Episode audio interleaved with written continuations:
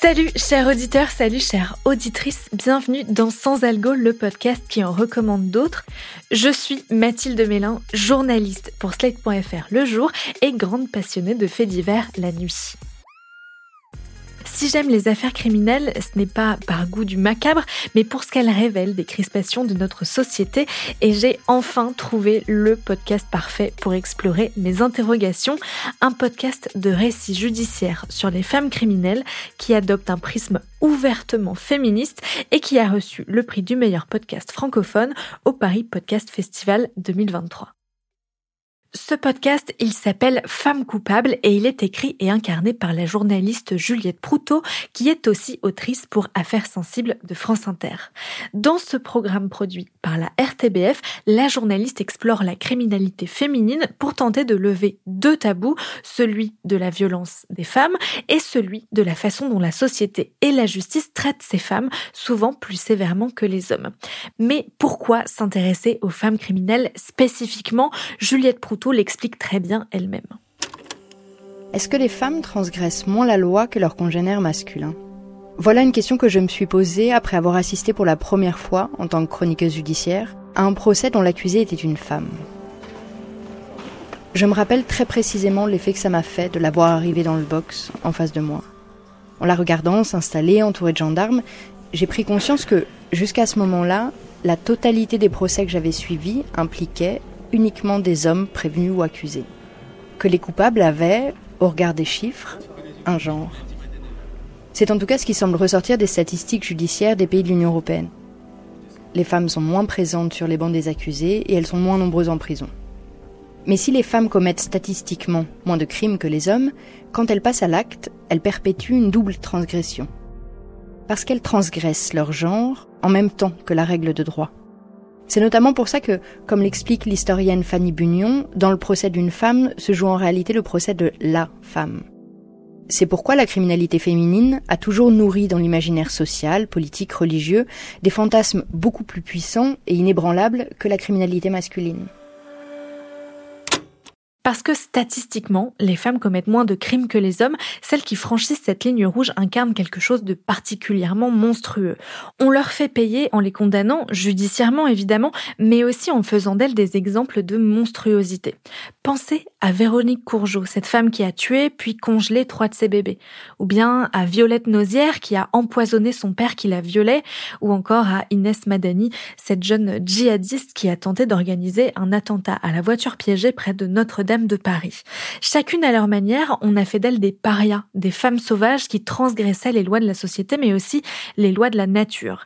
Et c'est cette mécanique que ce podcast met en lumière, celle de l'opprobre public pendant un procès. Alors, soyons clairs, le podcast n'essaye pas d'innocenter ces femmes de leurs crimes en disant qu'elles sont des victimes du patriarcat. Il s'efforce juste d'apposer un regard différent sur leur histoire. Ont-elles été jugées coupables uniquement pour ce qu'elles ont fait ou bien aussi pour ce qu'elles représentaient? En d'autres termes, leur genre a-t-il aggravé la peine prononcée contre elles? Ou au contraire, leur statut de femme leur a-t-il servi à minimiser leurs crimes, comme c'est le cas de Monique Olivier, épouse et complice du tueur en série Michel Fourniret Monique Fourniret possède un physique extrêmement banal. Ni grande ni petite, ni maigre ni grosse, son visage tombe un peu.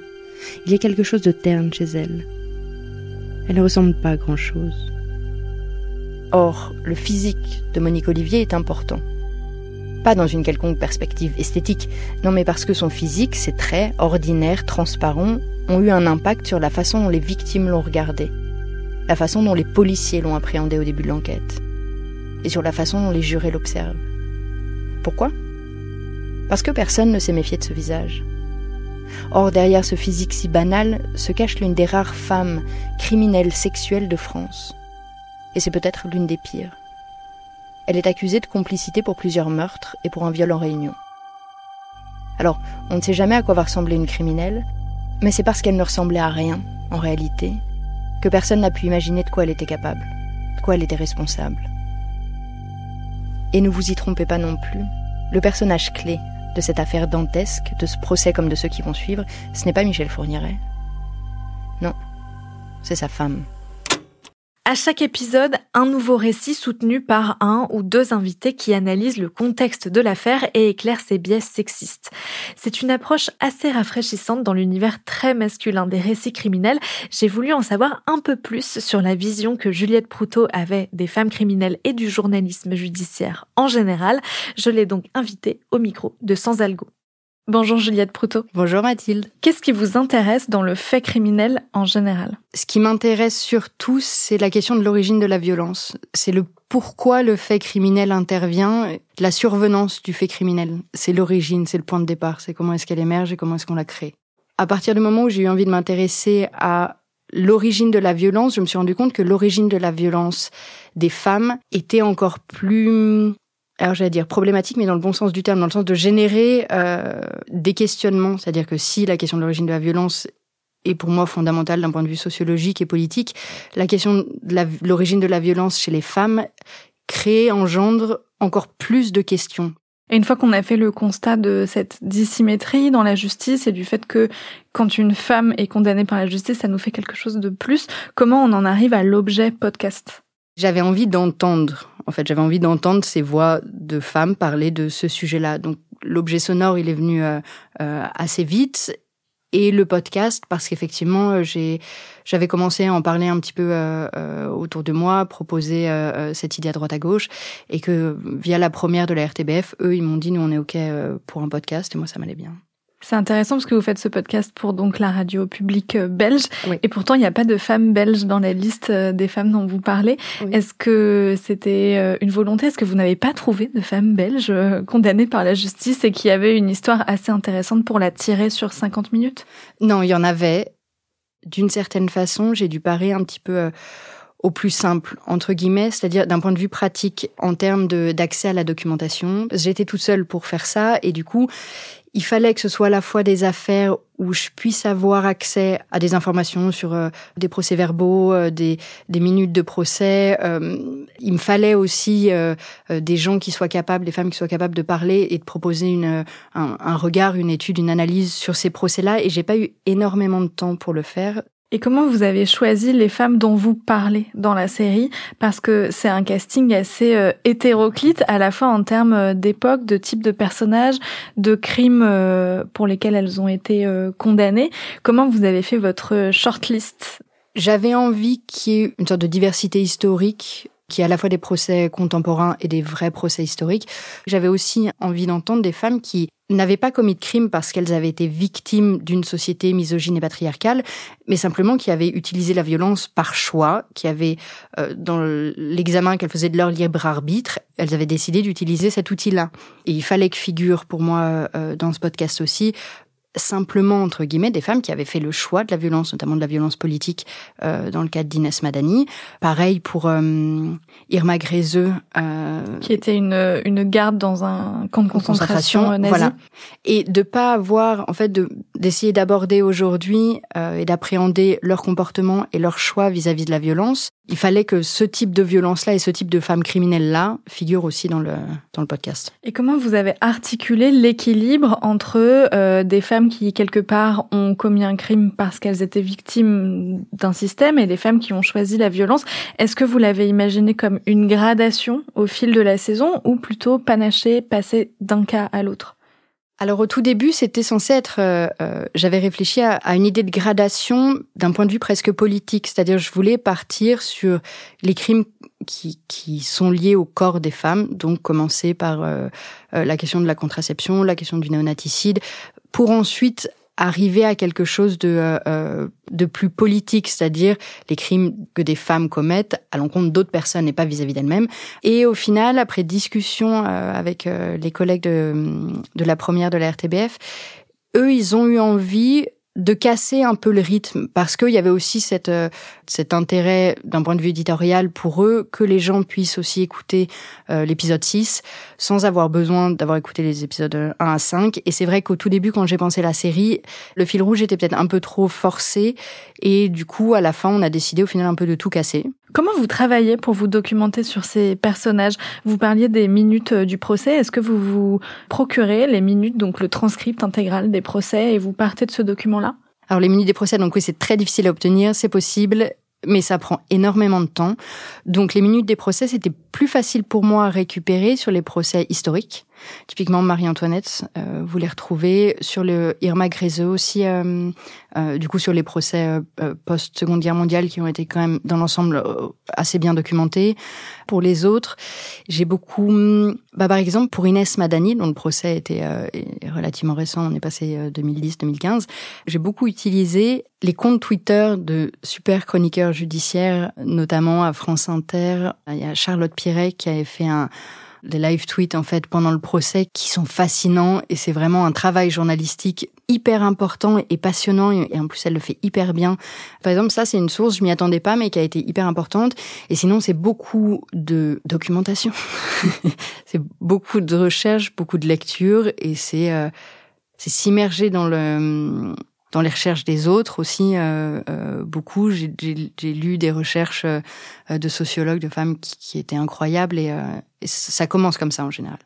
Comment vous construisez un épisode? Une fois que vous vous êtes documenté, mettons sur Monique Olivier, qui est le dernier épisode de la série, la femme de Michel Fourniret, vous avez lu plein de documentation, regardé des documentaires, etc. Ensuite, comment ça se passe? Comment vous imaginez votre trame? Pour cette série, j'ai tout de suite eu envie que chaque épisode commence par le début du procès. Parce que je trouve qu'effectivement le procès est quelque chose de très, euh, qu'on peut facilement imaginer, qu'on, qui, on peut le voir. Et donc je voulais que les épisodes commencent par l'entrée de ces femmes dans les salles d'audience, euh, quelles qu'elles soient euh, géographiquement parlant et dans l'histoire. Et ensuite de cette scène introductive, je m'arrêtais au moment où, ce qui se fait systématiquement donc dans les procès, il y a la lecture euh, des charges d'accusation donc qui pèsent contre euh, contre l'accusé, qui me permettait d'introduire l'histoire, d'introduire le personnage ensuite. Donc voilà, ça partait de là, puis ensuite je déroulais un petit peu l'histoire de la femme. J'aimerais qu'on écoute un extrait de l'épisode sur Violette Nausière qui a assassiné son père incesteur. Mais non seulement Violette tue son père, crime suprême, s'il en est, mais elle dénonce aussi les viols dont il s'est rendu coupable, les années d'inceste qu'elle a subies. Or, à cette époque, parler d'inceste, dire ce crime, c'était bien pire, c'était plus grave que le crime lui-même. Pour certains artistes, poètes, pour des gens de gauche, il y avait quelque chose de l'ordre d'une réaction à la violence de l'oppression bourgeoise dans cette affaire. Mais pour tous les autres, pour le reste de la société, traditionnelle ou conservatrice, Violette Nausière n'est rien d'autre qu'une menace immense à l'ordre moral.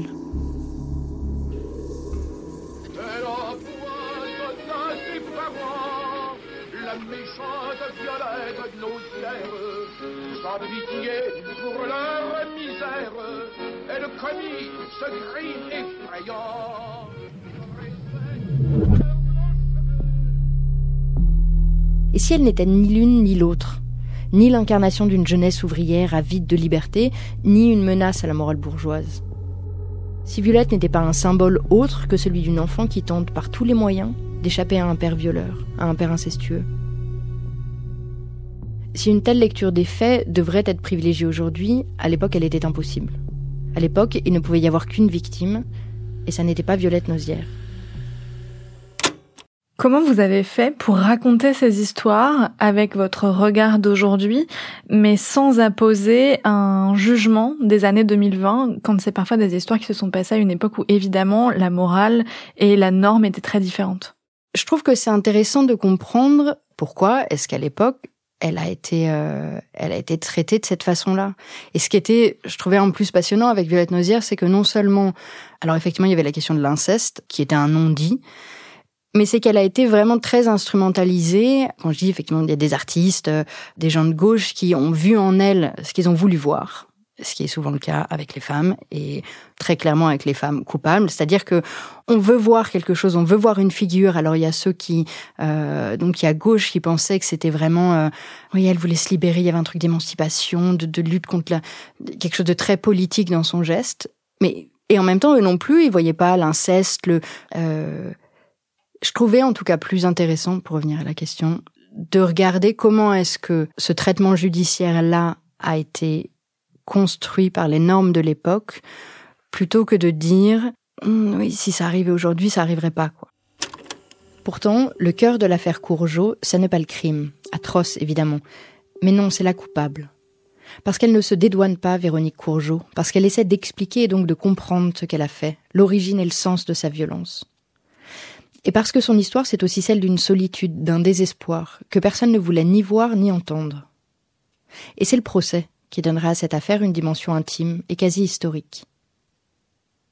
Un magistrat que j'avais rencontré à Nantes me disait souvent, pour bien juger, il faut comprendre.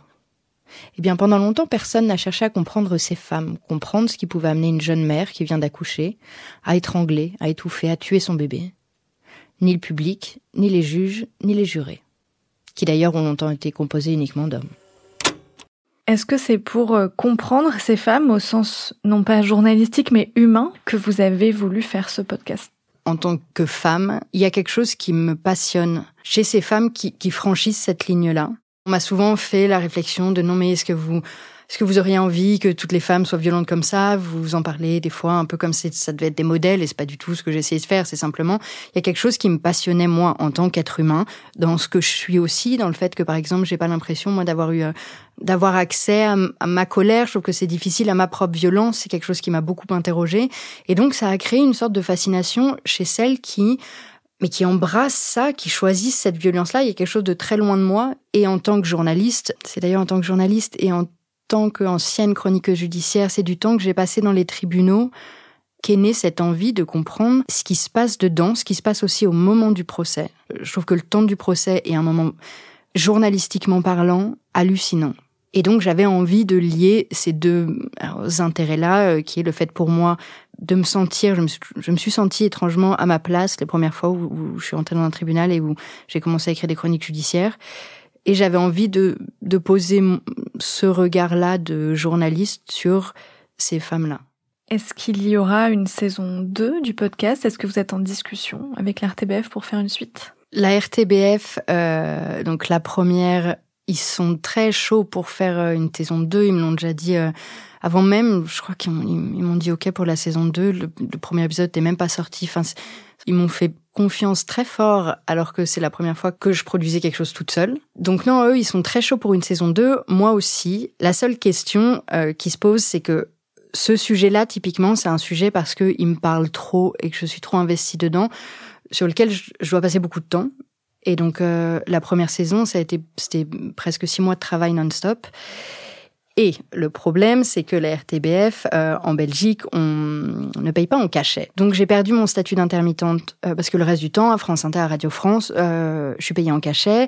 Et donc là, en ayant passé six mois en étant payée pas en cachet, j'ai perdu l'intermittence. Du coup, c'est un peu plus compliqué. Et donc, il faudrait que je trouve un moyen. En fait, l'enjeu pour la saison 2, c'est soit d'arriver à faire plus court, pour que j'ai quand même suffisamment de temps euh, au dehors pour, euh, pour cumuler assez d'heures pour récupérer mon intermittence. Ou alors de ne pas faire de saison 2, mais de trouver un sujet qui pourrait m'intéresser, euh, parce qu'il y en a plein d'autres, et qui nécessiterait peut-être un peu moins d'engagement personnel, et donc euh, peut-être un, peu moins de temps. Par exemple, j'avais pensé, ça faisait un petit moment aussi que je voulais faire euh, quelque chose sur les auteurs de polar. Maintenant, j'ai quand même envie, évidemment, très fort de faire une saison 2 parce qu'il y a des questions que j'ai pas du tout abordées. Euh, notamment, vraiment, je trouve que le, la question des, des femmes euh, non blanches, des personnes racisées devant les tribunaux, euh, devant l'institution judiciaire euh, euh, française, mériterait presque une saison à part entière. À un moment, je me suis demandé si ça pouvait pas être l'angle l'angle d'une saison 2. Enfin, je suis très frustrée de plein d'affaires. Mais, et sinon, je me dis peut-être, je réfléchis ou à ou essayer de faire une suite ou si la saison 2 se fait pas, même si je pense qu'il y en aurait une, mais si par hasard elle se fait pas, je ferai quelque chose, euh, je continuerai à travailler là-dessus. Merci beaucoup Juliette Proutot. Bah, merci à vous. Si j'ai aimé chacun des huit épisodes de Femmes coupables, c'est en grande partie grâce à la capacité d'analyse de Juliette Proutot et de ses invités qui assument un prisme féministe. J'ai aussi aimé le choix des personnages, certains très connus, certains pas du tout, ce qui fait que même une fan de faits divers comme moi y découvre de nouvelles affaires. Le seul bémol que je mettrais à ce podcast, c'est sa jaquette que je trouve un peu criarde et surtout en décalage complet avec la finesse du propos du podcast. Car Femme coupable est un podcast extrêmement bien écrit. Et si vous avez peur des détails trop glauques, sachez que certains épisodes sont quand même assez soft. Je pense à ceux sur les époux Bac et sur Marie-Antoinette. En revanche, ceux sur Monique Olivier et Irma Grezeux comportent quand même quelques détails sordides, donc âme sensible, s'abstenir. Femme coupable de Juliette Proutot et Anna Bui pour la RTBF, c'est disponible sur Slate Audio et sur toutes les plateformes d'écoute. Merci d'avoir écouté cet épisode de Sans Algo. S'il vous a plu, partagez-le autour de vous, laissez-nous des étoiles et des commentaires sur votre plateforme d'écoute et surtout dites-nous si vous avez aimé cette recommandation. Moi je vous dis à dans 15 jours pour une nouvelle reco garantie 100% sans algo. Sans Algo est un podcast de Mathilde Mélin, produit et réalisé par Slate Podcast sous la direction de Christophe Caron. La production éditoriale est assurée par Nina Pareja, la prise de son par Aurélie Rodriguez et le montage par Nina Pareja, aidée de Marius Sor.